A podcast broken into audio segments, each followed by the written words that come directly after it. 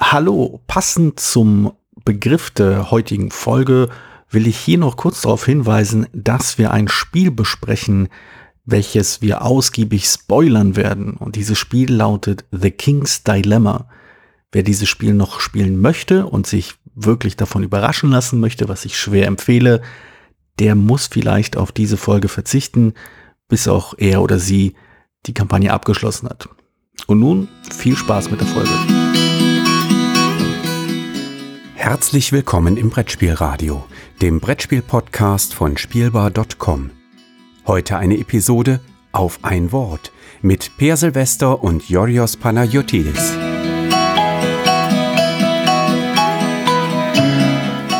Hallo und herzlich willkommen zu einer neuen Folge von Auf ein Wort. Diesmal Ausgabe 9.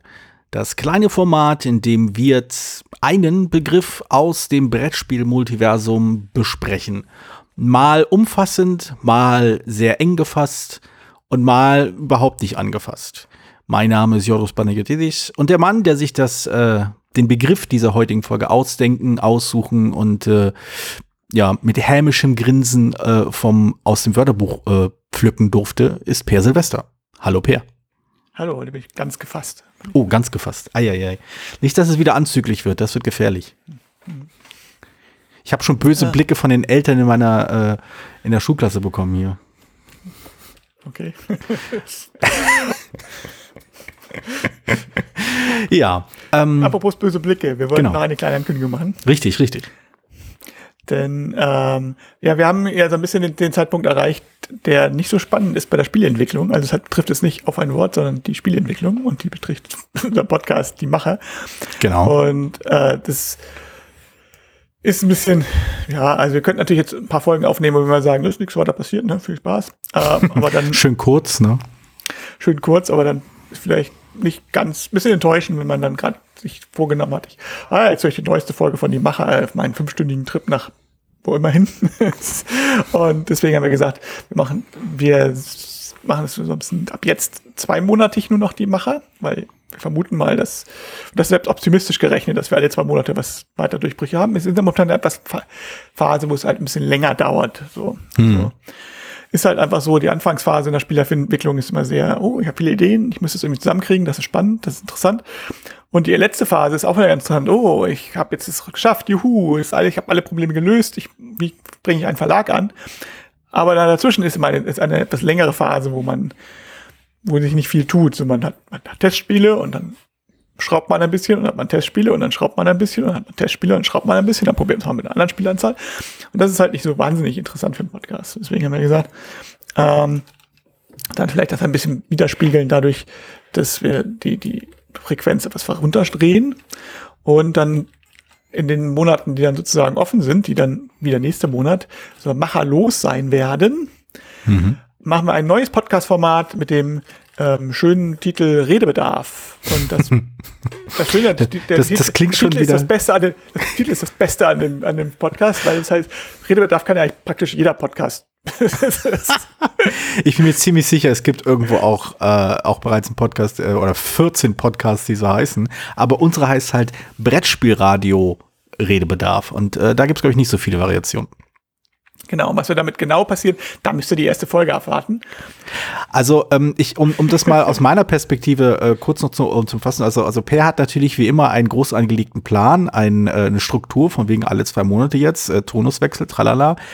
Äh, ich sehe das eher so, nee, diesen, diesen Monat nicht. Äh, wir werden einfach von Monat zu Monat gucken und die Leute überraschen nächstes Mal, ne, kommt eine Folge Redebedarf oder kommt wieder eine Folge Die Mache. Das weiß man erst, äh, ne, wenn die Folge live ist. Und dann äh, gibt es halt enttäuschte oder äh, erfreute Gesichter, die dann auf ihren Podcatcher schauen oder welche auch immer Apps sie benutzen.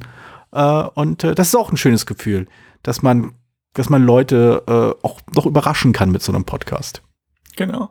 Und ich meine, wenn man jetzt, wenn man jetzt mitrechnet, merkt man auch, dass in zwei Monaten ja, also wo die nächste Macherfolge eigentlich läuft, äh, dass er Essen ist und da sowieso dann das Spiel. Nee, nicht ganz, nicht ganz. Also Essen ist öfter als nur einmal im Jahr, äh, also bei mir zum Beispiel täglich, aber ähm, die Spiel, die Spiele, ja. äh, die, äh, die, ist, die ist da ja. Genau, und ob das äh, vielleicht Einfluss hat auf unser Podcast-Verhalten und wenn ja, welches, das wenn wir dann wissen, was nicht da dran ist. Wenn wir wissen, ob sie tatsächlich und in welcher Form stattfindet. Zurzeit, äh, zurzeit äh, sagen ja die Wettbüros, die ich nicht gefragt habe, äh, dass die Spiel stattfinden wird. Aber die Erwartungen äh, sind ja durch die Bank weg. Es gibt Leute, die freuen sich total, die denken so, wird die beste Spiel aller Zeiten, weil erstens wieder Leute sehen, zweitens so viel Platz. Und äh, da gibt es andere Leute, die das anders sehen. Mal gucken. Ja, mal gucken. Wäre vielleicht auch ein schönes Wort heute gewesen, aber. Mal gucken, ja. ähm, nee, wir gehen jetzt, jetzt gehen wir jetzt zum, zum, zum heiteren Teil des Abends über. Zum ha Ach, oh, oh, oh. Das, das, das, sind diese, das sind diese Ankündigungen, die dir noch, äh, die noch nachhallen werden, ne? wenn, wenn dieser Podcast dann mit Fluchen und das werde ich nie veröffentlichen, äh, beendet werden.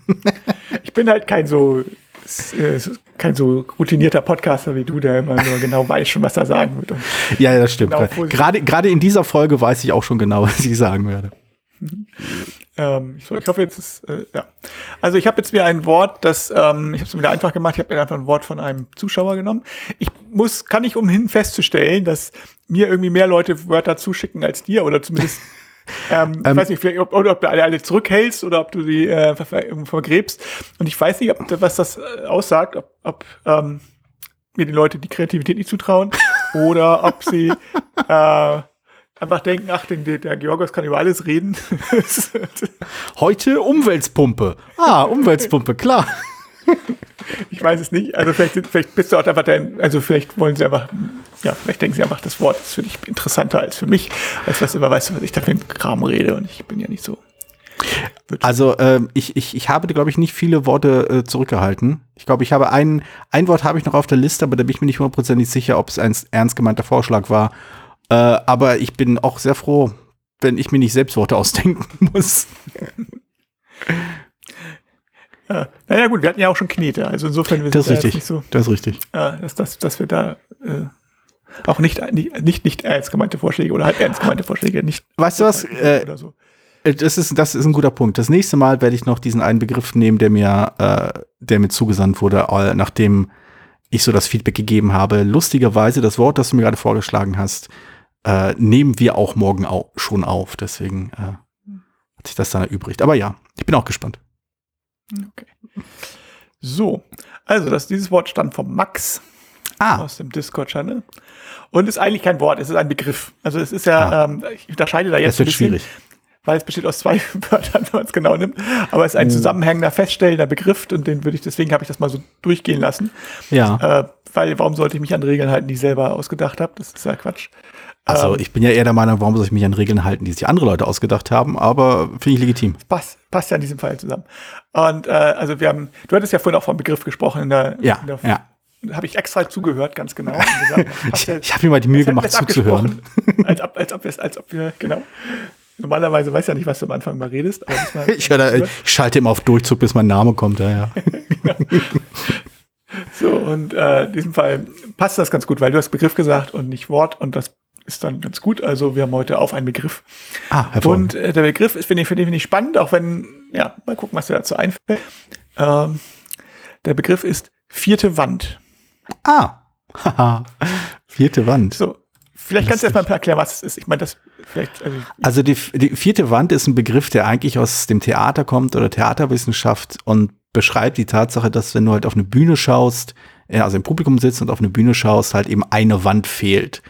Ähm, die, die Schauspieler schauen halt in der Regel nicht zum Publikum hin, sondern tun so, als wäre da eine Wand, als wären sie quasi in einem geschlossenen Raum, in so einem typischen Stück oder wie auch immer.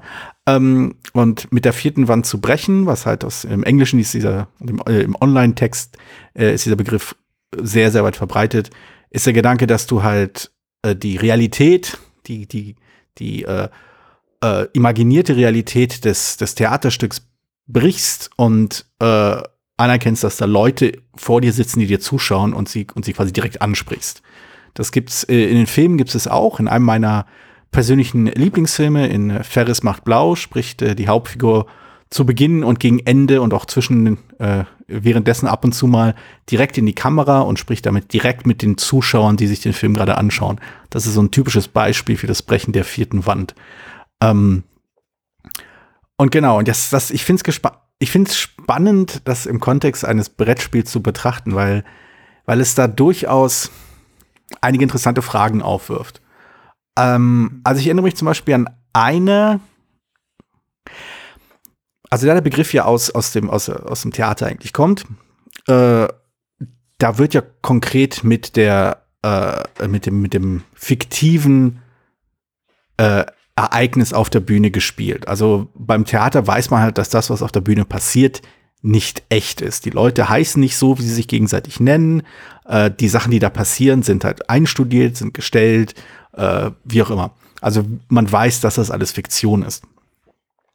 Ähm, und dadurch kann sich halt erst dieser so ein Begriff wie die vierte Wand, die man da bricht, äh, herleiten lassen, weil man eben mit dieser mit der Anerkennung der Fiktionalität, also mit, äh, mit dem mit dem Einverständnis des Unechten, was man da sieht, bricht und auf einmal halt auf die echte Ebene zurückfällt. Die Frage im Kontext mit zu Brettspielen ist dann halt eben, was ist im Brettspiel die Fiktion? Also wo findet diese statt? Und genau, also das ist halt, ja. genau, das war die halt auch spannend, weil ich meine, wir hatten ja jetzt mehrfach Artikel auch, ähm, also dein, dein Artikel vor allen Dingen, aber hm. ich bin da ja auch nochmal drüber ausgegangen, über, über meine Rezension von Forgotten Waters, über die verschiedenen Erzählebenen, die es in Brettspielen ja gibt. Mhm. Zum Beispiel und die theoretisch ja unterschiedlich gebrochen werden könnten. Genau, genau das, ja. Ähm, und ich, also ich erinnere mich also an eine sehr, sehr ähm, klar erkennbare Form, ähm, die, die, die, diese vierte Wand zu brechen, äh, war, äh, kam in King's Dilemma vor. Sorry mhm. für den Spoiler. Ähm, ich versuche es trotzdem so vage wie möglich zu halten für die Leute, die vielleicht hoffen oder spekulieren oder möchten, äh, das Spiel selbst zu entdecken.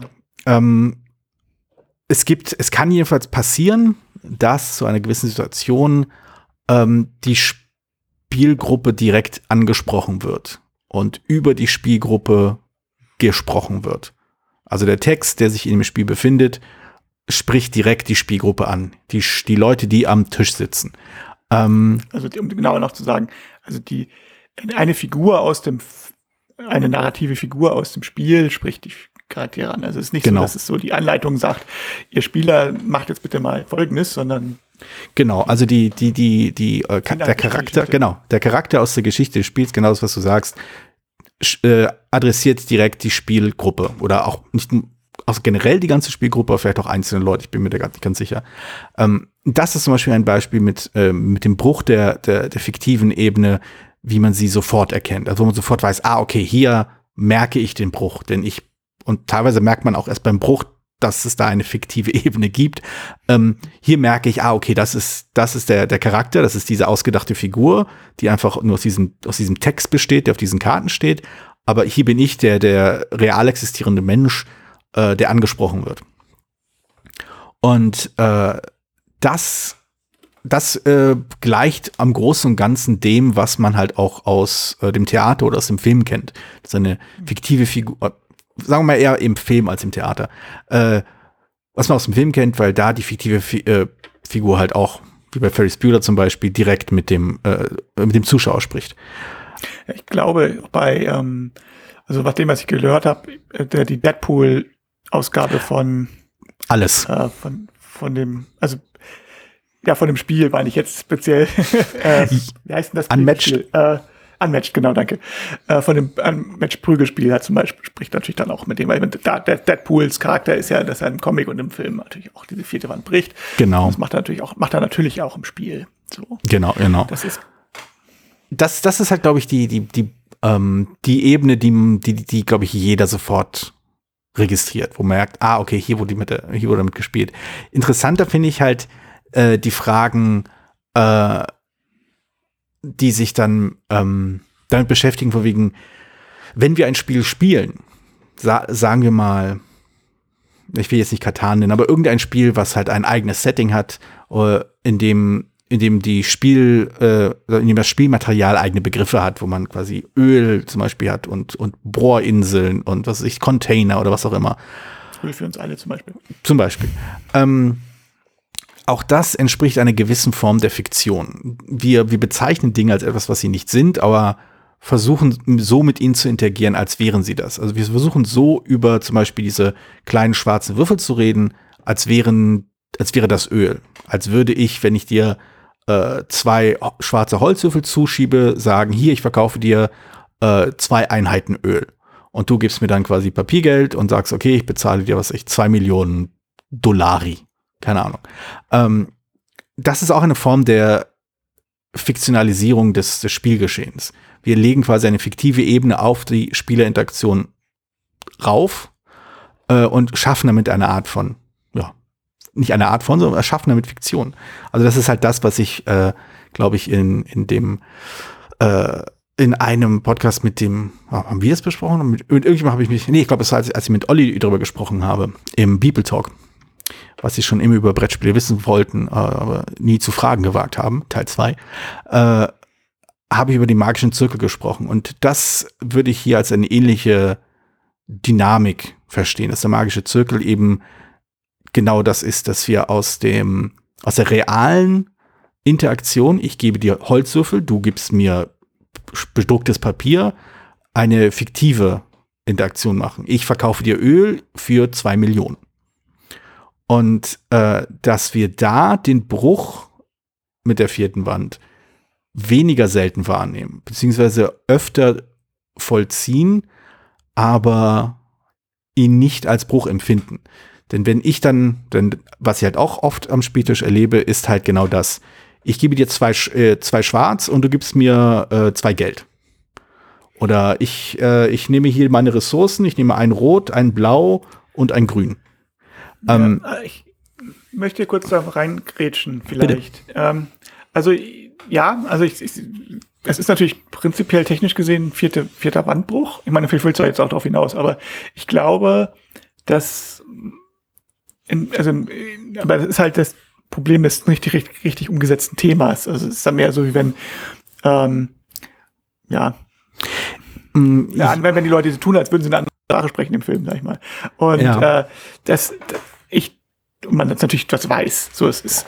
Ich glaube aber, wenn man sagt, jetzt möchte auf spielerischer Ebene die fünfte, vierte Wand brechen, die fünfte, die sechste, wie vierte Wand es auch dann immer ist, ähm, ist da, da würde ich mir, glaube ich, würde ich andere Sachen drunter verstehen wollen, weil, und zwar, und ich weiß jetzt nicht, ob das jetzt, also können wir gerne drüber streiten, also ich, weil einfach aus dem Grunde, weil ich denke, dass das Spiel ein anderes Medium ist und ich deswegen die Begriffe ein bisschen verschieben würde, damit sie besser aufs Medium passen. Also mhm. ich stimme dir ein zu, dass natürlich diese, wenn man diese, diese Narrative, wenn, die, wenn der Spieler direkt angesprochen wird, dass das, das klassische vierte Wandbruch ist. Derselbe Effekt, wie wenn man im mhm. Film von Deadpool angesprochen wird. Ist auch, auch noch nicht genau. genauso wenig, ist genauso wenig interaktiv mit dem Kinofilm. Ja. Aber ist, ähm, ist wieder im Kinofilm, aber ist halt genau diese direkte Ansprechen.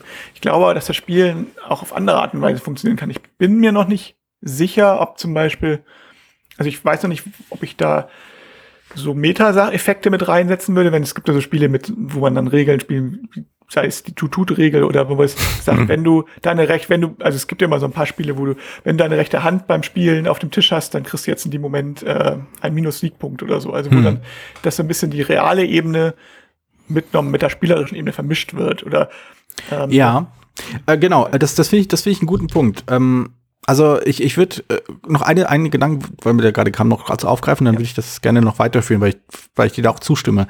Ähm, also ich denke, bei, äh, bei dem Beispiel von King's Dilemma, wo ein fiktiver Charakter aus dem Spiel mit den Spielenden spricht, funktioniert das deswegen so gut, weil die anderen drei Wände stabil sind, weil wir sehen den Text, wir wissen, das ist eine fiktive Figur, die gibt es nur in diesem Text auf dieser Karte, die existiert nicht wirklich, das steht alles, also die, die, die anderen drei Wände dieses fiktionalen äh, Raums stehen bereits. Ähm, die Wände, wenn wir halt anfangen, die Begriffe anders zu nutzen, also das Thema äh, irgendwie nicht, nicht so anwenden, äh, wie, es, wie es uns angeboten wird, da sind wir halt für alle Wände verantwortlich. Und wenn, wenn zwei der Wände schon nicht stehen, dann ist es auch egal, ob die vierte Wand gebrochen wird oder nicht.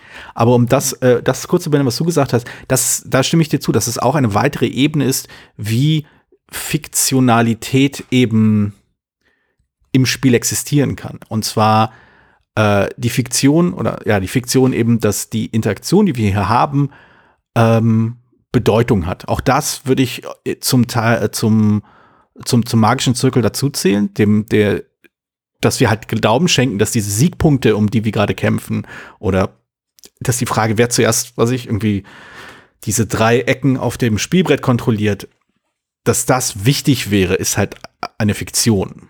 Wir, wir, wir, wir, äh, wir glauben diese Fiktion, wir nehmen sie ernst und wir, wir nehmen das ganze Spiel ernst und so, das gehört dazu. Ähm, aber es ist halt letztendlich eine Fiktion und äh, wenn wir davon ableiten, also da, daraus, von, von diesem Punkt ausgehen, dass das, was, dass die Interaktionen, die wir machen, eine Fiktion sind, dann passiert genau das, was du gesagt hast. Der Moment, wo wir dann Elemente in diese fiktive Welt hineinziehen, in diese Fiktion, dass diese Siegpunkte Bedeutung haben, wenn wir die dann anreichern mit, wenn du in diesem Moment, wenn du als Erster deine rechte Hand hebst, dann machst du das und das. Oder du darfst, ja, ich sehe das hier gerade aus dem Augenwinkel, in Berge des Wahnsinns gibt es ja diese großartigen Karten, wo dann drin steht, du musst, du darfst nur mit Leuten reden, äh, die auch wie du einen, äh, einen Finger äh, schnurrbart haben, also quasi ihren Finger sich über die Oberlippe setzen und nur so mit den anderen Leuten reden oder sowas. Großartige Karte, aber genau da passiert, da passiert genau das, was du gesagt hast. Also, dass du ähm, Elemente des, des, des realen physischen Erlebnisses des Spiels in die Fiktion des, des, äh, des magischen Zirkels hineinziehst, dass das auf einmal wichtig geworden ist. Eben auch genau Sachen, die, äh, die sonst keine Rolle spielen. Eben, ne? mhm, die, mhm. die, auch hier wieder das Dead, Unmatched Deadpool, wo es eine Karte gibt, die ich glaube, weniger wert ist, wenn sie gesleeved ist. Also das Sleeves sind ja normalerweise, Sleeves werden ja normalerweise ja. überhaupt nicht wahrgenommen. Das sind ja Sachen, Objekte, die werden vom magischen Zirkel ja bewusst ausgeblendet. Das hm. sagt so, genauso wie der Spieltisch als solcher ist denn dann Tischdecke drauf oder nicht. Das ist für ja. Spiele, für Spiel in der Regel, in der Regel irrelevant. Das ist ein Sachelement, das, das gehört zu dieser Fiktion. Sachelement ist ein guter Begriff, ja. Mhm. ja. Und äh, die, die sind, können natürlich durchaus Bestandteil des Spiels sein. Ähm, und ich denke, also wenn das ganze Spiel darauf aufbaut, dass du so eine Tischdecke hast, wenn du jetzt sagst, ein Geschicklichkeitsspiel oder so funktioniert nicht mit Tischdecke, dann ist es eine Regel. Hm. Dann ist es, beziehungsweise das Fehlen der solchen natürlich Bestandteil des Spiels.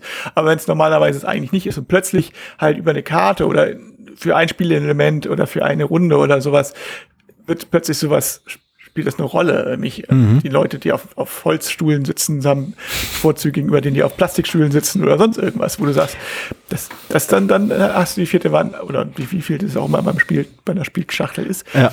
irgendwie gebrochen. Also genau. Also ich musste das, ich glaube, die erste Erfahrung, die ich mit so einem Spiel gemacht habe, war das Mad-Brettspiel, falls das noch jemand mhm. kennt. Ja, ja, oh ja. Äh, das, also es ist, es ist leider kein gutes Spiel, weil es eben äh, auf endlos getrimmt ist. Also es ist, ist kein Spiel, das quasi auf sein Ende hinarbeitet, sondern man, man würfelt und bewegt sich und macht dann Unsinn. Und der Unsinn ist zugegebenermaßen ja. wirklich lustig. Ich habe das ja. vor, vor ein paar Monaten mit meinen Kindern gespielt, also mit der ganzen Familie hier.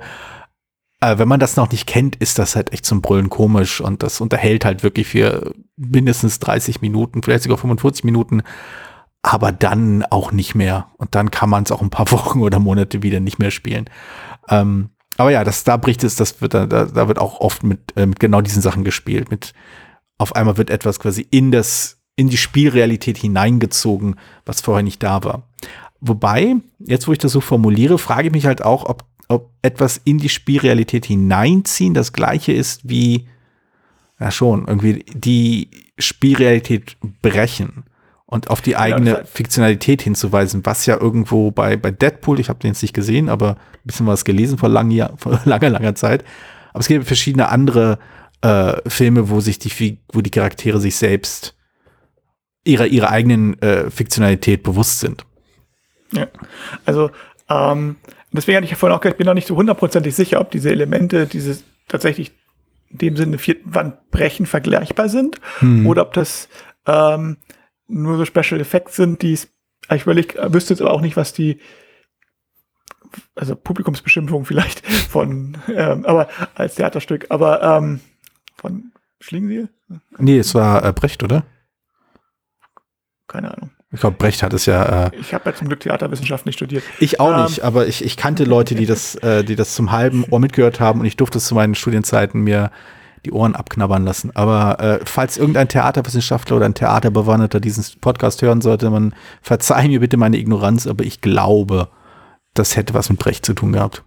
Ich meinte, Sie können wir gucken, wer dann den Punkt kriegt. Ah, so, ähm, das auch, ja. Äh, nee, aber es ist auch egal. Also ich, es ist ja nicht ganz das Brechen mit dem, es ist ja mehr so ein Hineinholen, wie du schon sagst. Ne? Mhm. Es ist, ich, aber das hängt aber auch damit zusammen, dass ich nicht genau weiß, also beziehungsweise weil es in, weil's, oder andersrum, weil es in eben anderen e Medien diese zwei Ebenen nicht gibt. Also weil da es meistens bedeutet, vierte Wand durchbrechen, man spricht Leute an, die sind ihrer eigenen Fiktion bewusst. Dieses eigene Fiktion Bewusstsein ähm, wäre das bei Spielen ja nicht, sondern oder nicht so richtig jedenfalls, sondern es wäre eigentlich eine Erweiterung des des, des Zirkels. Ich Mhm. weiß nicht, ob ich das zu, zu streng sehe. Ich, ich weiß es nicht genau. Ich, Grauzone wirklich. Ich weiß, wo ich, was ich Ja. ein schönes, was ich ein Beispiel finde, wo es meiner Meinung nach klar ist, was aber noch ein bisschen anders funktioniert, ist auch wieder aus King's Dilemma und auch wieder versuche ich hier nicht zu groß zu spoilern. Aber es gibt halt eine Karte. Ah, Ähm, ja, die beste Karte. Ähm, Wenn du an die, Die- gleiche denkst, an die ich gerade denke. ja, ja, natürlich. Ah, Ähm, großartig, die- großartig. bei der die Spieler halt über was abstimmen. Ja. Und dann stellen sie fest, dass das, was sie, worüber sie abgestimmt haben, die Regeln beeinflusst. So, also beziehungsweise beeinflussen kann. Und die Spieler haben ja die Wahl, wollen sie die Regeln, über die sie gerade selber abgestimmt haben, tatsächlich nutzen. Weil sie haben ja gedacht, sie stimmen für die Regeln im Spiel ab. Hm. Ich glaube, ist das, ist das eine faire Beschreibung gewesen? Ich glaube, ja. Also Ich, spielen ganz Regeln- genau kriege ich es mir zusammen, aber ja, es ist, es, Ich, es, ich will es ja nicht genau spoilern. genau, Karte, genau. Ja, es, es Also, fällt, es fällt ist- darauf raus, ja. Also es läuft darauf hinaus, dass Spieler ähm, über eine Sache in dieser Spielwelt abstimmen und dann feststellen, dass sie diese Regel, über die sie abdachten, dass wir die Spielwelt sozusagen im Spiel anwenden können, wenn sie das dann übertragen wollen. Und das ist natürlich ähm, ein klarer vierter Wandbruch, weil das Ja, ja, genau. Spieler, also nicht nur weil die Spieler direkt angesprochen werden, dann auch mal wieder bei der Karte, sondern ähm, eben auch, weil sie halt das wirklich, was sie machen, weil sie dachten, was auf eine fiktionelle Welt passiert, tatsächlich übertragen. Und das ist halt mehr als jetzt, wenn man nur, es gibt, es gibt Spiele, wo man über die Regeln des Spiels abstimmt, nach bestimmten Regeln, also das regeln wir schon, zum Beispiel über Democracy. Ähm, Doppelkopf.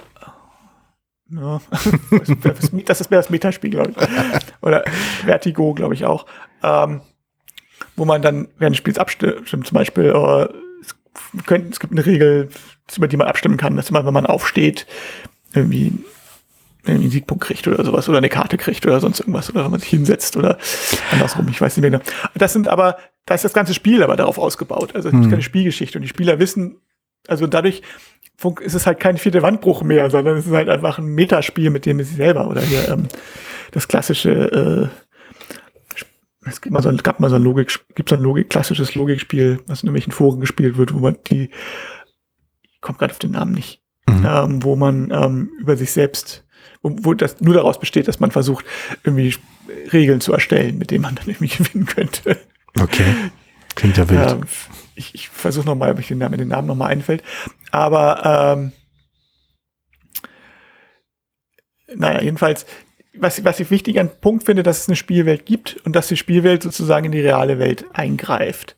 So, also wenn es, vielleicht ist es ein bisschen, also ich, andererseits reicht es noch nicht, dass zum Beispiel, und es muss aber selbst self-aware sein, also es muss es selbst wissen. Also es reicht noch nicht, wenn ein Escape Room jetzt äh, obwohl das auch, also wenn man im Escape Room spielt, Also das- das mit der- Telefonnummer anruft Ja. oder so, ich weiß es nicht, glaube ich, noch zu Also wenig. das mit dem Self-Aware, also mit, mit der, mit der äh, Selbstwahrnehmung weiß ich nicht. Ich glaube, das, das, das ist, glaube ich, ein typisches Stilmittel, äh, wie das, wie der vierte Wandbruch in der, ähm, halt in Film und auch vermutlich im Theater, ich war lange nicht mehr da, äh, gehandhabt wird. Aber ich denke, ich denke schon, dass es ein Steam, ich würde, ich persönlich würde da, da eher das eher als Stilmittel bezeichnen und weniger als Element des Ganzen. Also denn, denn zum Beispiel, äh, den habe ich nämlich wirklich vor kurzem gesehen. Ferris Bueller zum Beispiel äh, nimmt sich selbst nicht als fiktive Person wahr. Also er verhält sich halt so wie ein, also ein, es ist nicht die Selbstwahrnehmung, dass er eine ausgedachte Figur ist. Es ist eher die Selbstwahrnehmung, dass er, dass er eine reale Figur ist, die aufgrund äh, der Raumzeitkrümmung ähm, auf einmal halt mit den Zuschauern sprechen kann. Und äh, Deadpool zum Beispiel hat bestimmt, ist sich bestimmt irgendwo, also oft genug klar gewesen, dass er eine ausgedachte Figur ist. Und das wird halt viel damit gespielt, dass ob die Figur, ob die fikt- fiktiven Figuren, ob man Ja, ihnen halt also- die Fähigkeit gibt, zu, sich selbst als fiktive Fi- Figuren wahrzunehmen. Ja, also bei Deadpool ist ja so, dass er nicht nur mit, den, mit dem, mit dem ähm, Publikum spricht, sondern halt auch die Regeln des Mediums nutzt. Also in den Comics hm. springt er halt mal über die Seiten. Ich meine, es gibt den großartigen Comics, un unverwundbar übrigens. Hm. Ähm, nicht unverwundbar, äh, unschlagbar, meine ich natürlich. Ähm, das, das, Invincible das, das Superheld, genau, das, ähm, bei der ist, der ist auf Englisch, also Invincible. Und das, der ist, der, das ist ein Com Comic-Held, ähnlich wie Deadpool, der, ähm, der die Fähigkeit hat, äh, ähm, hier, wie heißt das, die Comic-Panels zu überspringen. Mhm. Und das, äh, und er weiß halt, dass er im Comic lebt und deswegen kann er das immer nutzen. Und viele Bösewichte haben halt irgendwelche anderen Comic-Fähigkeiten, dass zum Beispiel sie die Seite durchgehen können oder die Farben ändern oder die mit den Sprechblasen kämpfen oder sonst irgendwas. ähm, das ist also ein cooles Comic, kann ich sehr empfehlen. Ja, ähm, klingt cool. Und, und, und bei Deadpool, also im Comic, wie gesagt, nutzt er es auch, springt über die Comic-Panels oder schießt mal ein Panel oder sowas. Und ähm, also nicht nur, dass er darüber redet, dass er im Comic ist, sondern er spielt auch mit dem Medium. Und im Film zum Beispiel, dann äh, dreht er mal die Kamera direkt, also oder sowas und sagt, oh, das, ist, das, das sollte jetzt nicht sehen und schiebt die Kamera zur Seite oder sonst irgendwas. Genau, genau. Und ähm, also das sind tatsächlich nicht nur das Sprechen, sondern halt auch das Interagieren mit dem Medium. Und deswegen finde ich hier das Beispiel mit King's Dilemma halt wirklich gut, weil das eben nicht nur ist, die Spieler werden angesprochen, sondern es wird tatsächlich auch mit den Spielern irgendwie interagiert in einer gewissen Art und Weise, beziehungsweise interagieren mit ihm. Hm.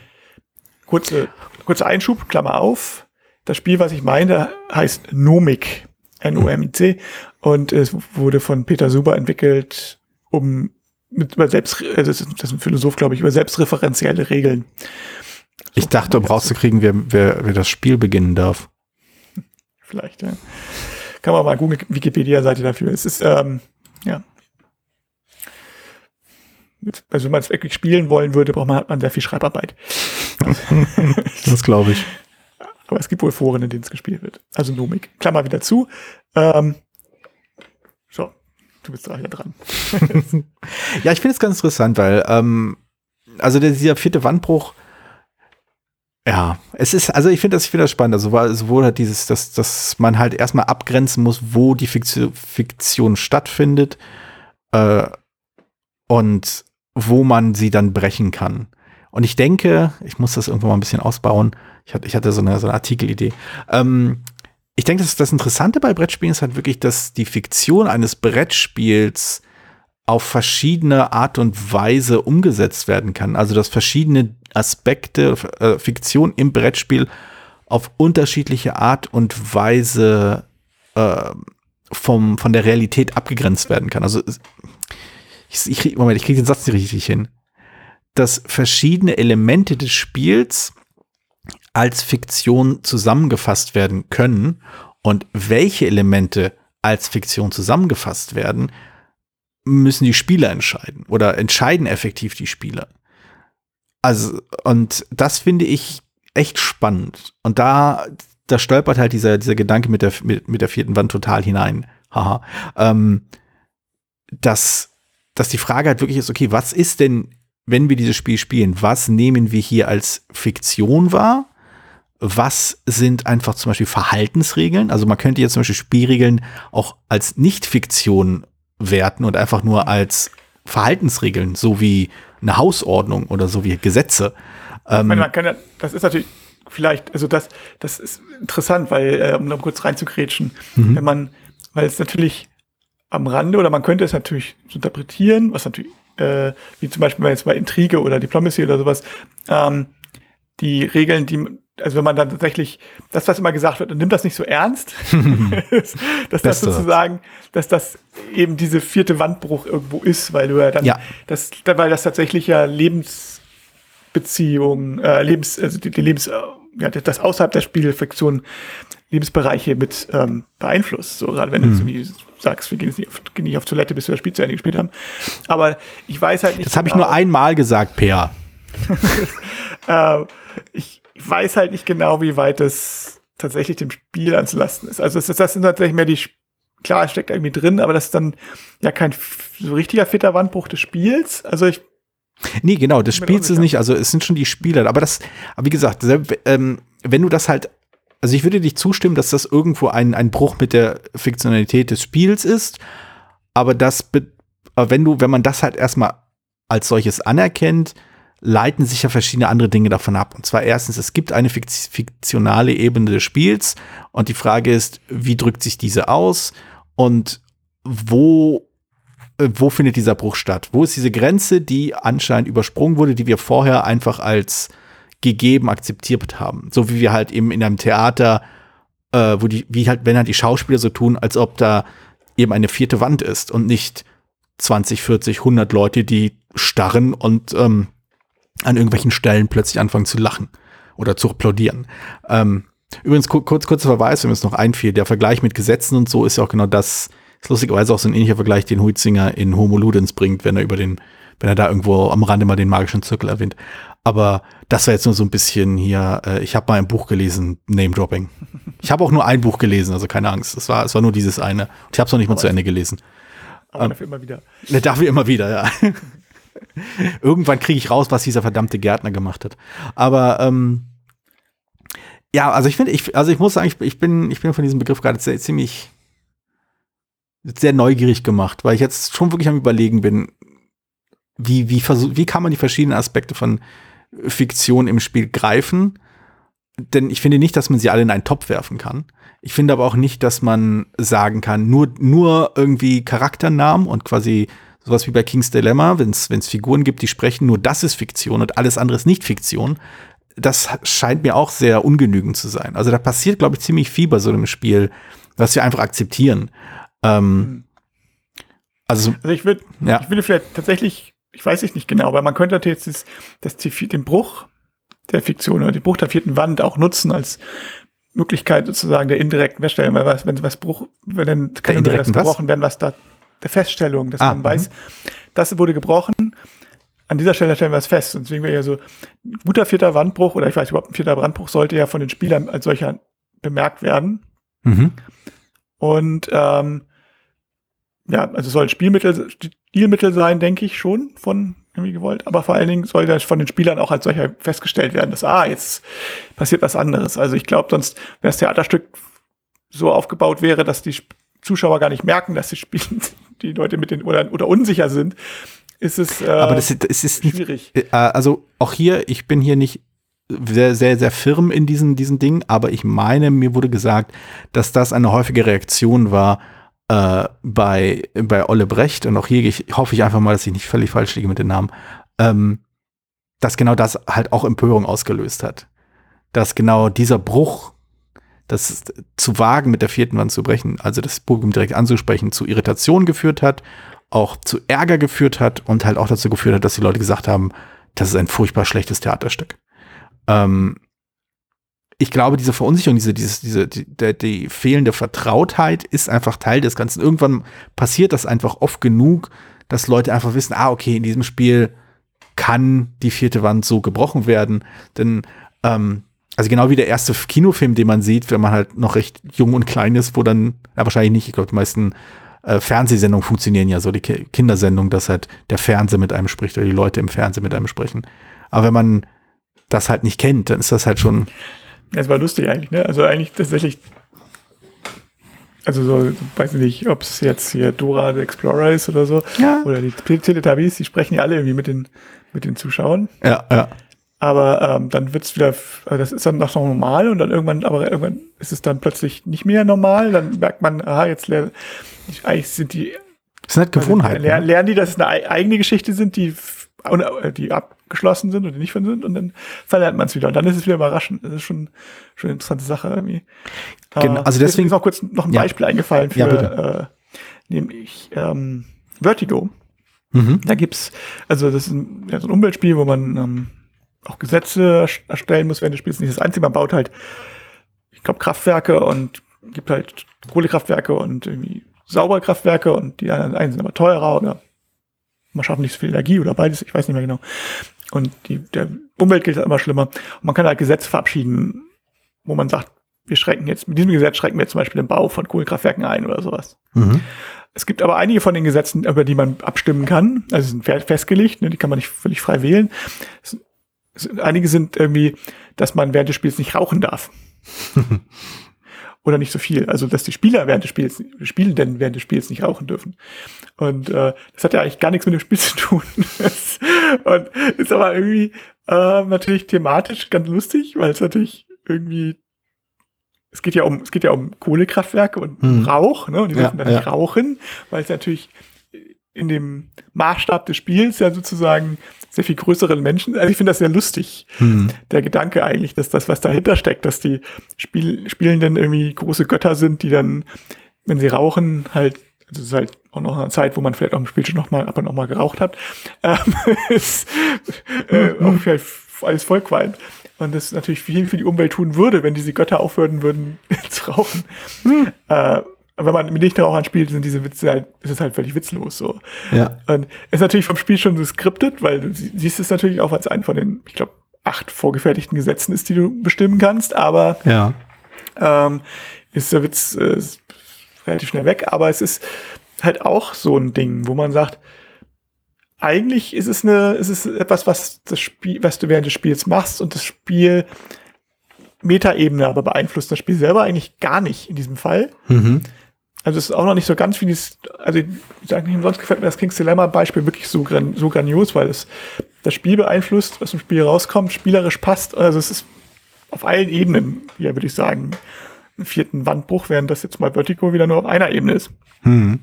Nämlich, dass es Elemente von außerhalb wieder ins Spiel mit reinzieht. Ja, ich, ähm, ich weiß nicht, ob ich ich habe vorhin überlegt, als wir darüber gesprochen haben, weil ich finde, wir, wir äh, sprechen über Punkte, die ich finde sehr, sehr viel von der Wirkung von King's Dilemma ausmachen. Möglicherweise spreche ich vorher noch mal kurz was ein, ähm, um darauf hinzuweisen, welches Spiel wir da spoilern. Ähm, weil für mich ist das halt ein total essentielles, ganz super wichtiger Moment, es nicht zu wissen, dass diese Sachen kommen. Mhm. Dass wenn man weiß, dass dieser vierte Wandbruch kommt, dann erlebt man das Spiel schon anders dann ist es auch ein anderes Spiel, mit dem man sich dann irgendwie dann irgendwie auseinandersetzt. Und äh, naja. Ja, aber es ist halt ähm, sehr interessanter Begriff. Hätte ich, also war mir durchaus vertraut, aber ich, ich hätte nicht gedacht, dass der dass der so interessant äh, interessant ist, wenn man ihn quasi mit dem Konzept des Brettspiels kombiniert. Ja, weil es im Brettspiel, glaube ich, mehr Ebenen gibt, ne? Also genau. So, du kannst mit dem Medium natürlich auch spielen. Das macht ja auch hier ein Match natürlich. Das, also da sind die Karten zum Beispiel halt irgendwie, also einige zumindest man Karten aus anderen Spielen auch so designt, also wie die Gloomhaven-Karte oder so. Und das ist schon ganz lustig. Mhm. Ähm, ja, also, aber es gibt halt eben noch, noch die spielerischen Ebenen, dass man Sachen aus dem Zirkel zunimmt, die es halt bei bei Theaterstücken dasselbe ist. Also du kannst hm. zwischen dem Theaterstück ja nicht wirklich da unterscheiden, ob du sie wissen, dass die Figuren Theaterschauspieler sind, die auf einer Bühne stehen und dass sie Sachen beeinflussen, die, also es wäre eine schwache Form davon und hier haben wir eigentlich eine ganz andere Form. Hm. Also das, das finde ich ja, es ist interessant. Also das, man wird die verschiedenen Perspektiven im, im Brettspiel, glaube ich. Ja, aber ich glaube, das ist auch so ein Punkt, der, äh, der es verdient hätte, glaube ich, einfach öfter in, thematisiert zu werden von Spielgruppen. Um, ähm, und nicht nur quasi von so zwei halbalten Säcken, die äh, einen Podcast aufnehmen und den äh, Leuten, die sich diesen Podcast dann anhören. Äh, weil ich glaube, es wäre wirklich sehr interessant, wenn einfach mehr Leute selbstverständlich sich mit der, mit dem Spielinhalt auseinandersetzen, statt ihn halt immer nur quasi als Instrument oder als als äh, Begleiterscheinung oder halt als als äh, Mittel sehen, um einen schönen Abend zu haben. Also das, das fängt ja bei den ganzen äh, sogenannten Serious Games an, die halt genau sagen, hier, ne, es geht um etwas, bitte setzt euch mit dieser Geschichte auseinander, bitte setzt euch mit den Fragen, die dieses Spiel aufwirft, auseinander. Ähm, das, da wird ja der Appell meistens durch die Themenwahl schon gemacht, aber sich halt auch mit anderen Spielen zu beschäftigen und dann zu schauen, okay, wo, wo, wo passiert hier eigentlich, also was davon, wo ist denn die Fiktion, mit der wir uns tatsächlich gerade beschäftigt haben und haben wir sie zum Beispiel ernst genommen? Also im Englischen, äh, also im Englischen gibt es diesen schönen Begriff Suspension of Disbelief, ähm, den, äh, die, die Aufrechterhaltung des äh, Irrglaubens. Oder sowas. Äh, und ja, eigentlich ja die, die Unterdrückung des, des Zweifelns, wenn man es genau nehmen will. Ja. Aber dass man halt eben nicht, dass man halt eben versucht zu vergessen, dass man sich mit Fiktion beschäftigt. Und ich finde, das passiert bei Brettspielen auf einer Ebene immer. Auf der Ebene, die ich anfangs meinte, von wegen, diese Punkte sind etwas wert, diese Regeln haben, sind wichtig und äh, es gibt einen Grund, weshalb wir halt jetzt ne, diese drei Orte auf der Landkarte kontrollieren wollen. Auf der Ebene ne, akzeptieren wir sofort, ist wichtig.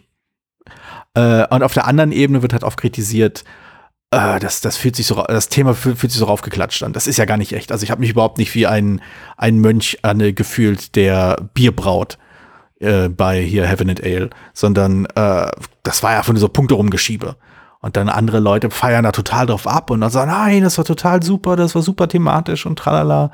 Und ich finde das eine total faszinierende Beobachtung, denn offen, also offensichtlich sind, sind beide äh, Erlebnisse, wenn die Leute das so empfunden haben, völlig legitim. Aber sie unterscheiden sich halt. Und es ist halt interessant rauszukriegen, warum sie sich unterscheiden.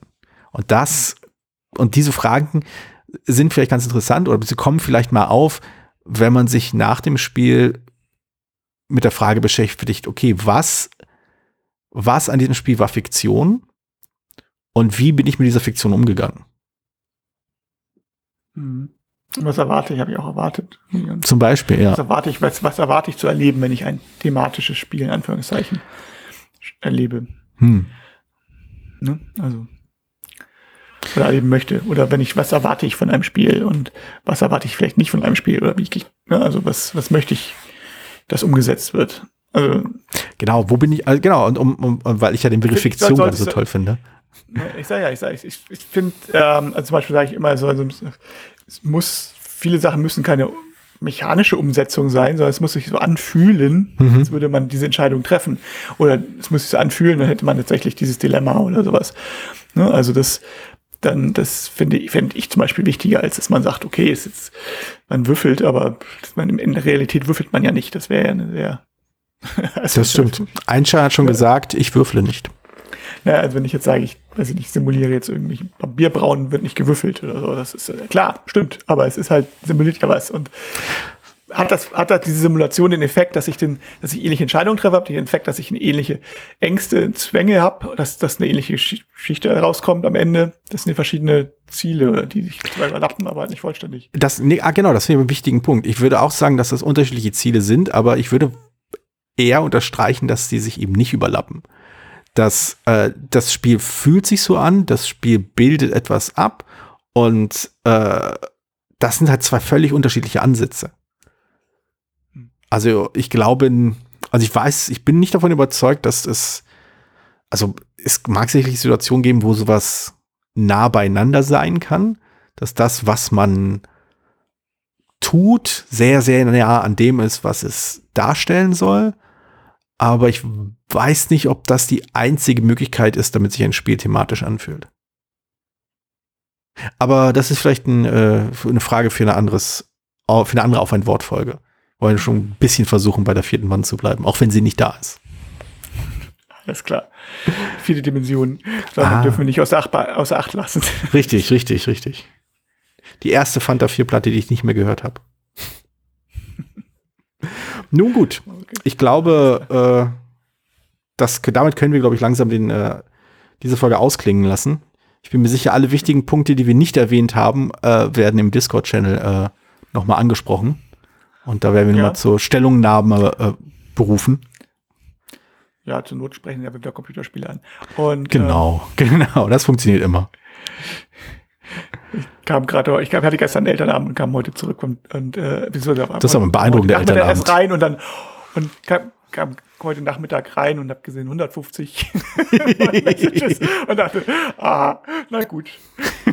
Ich, Hat ich, ich, jemand ich wieder den spring mal auf Ende. Videospiele eingesprochen. Vermutlich, vermutlich.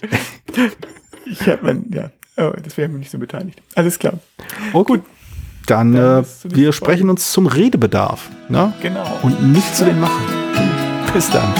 Jo, tschüss.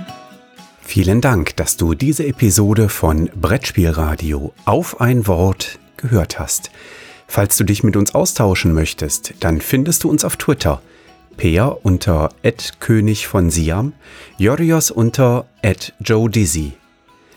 Außerdem gibt es eine tolle Community rund um das Beeple Brettspiel Blogger Netzwerk. Hier nutzen wir Discord für den Austausch mit Hörern, Lesern und Zuschauern.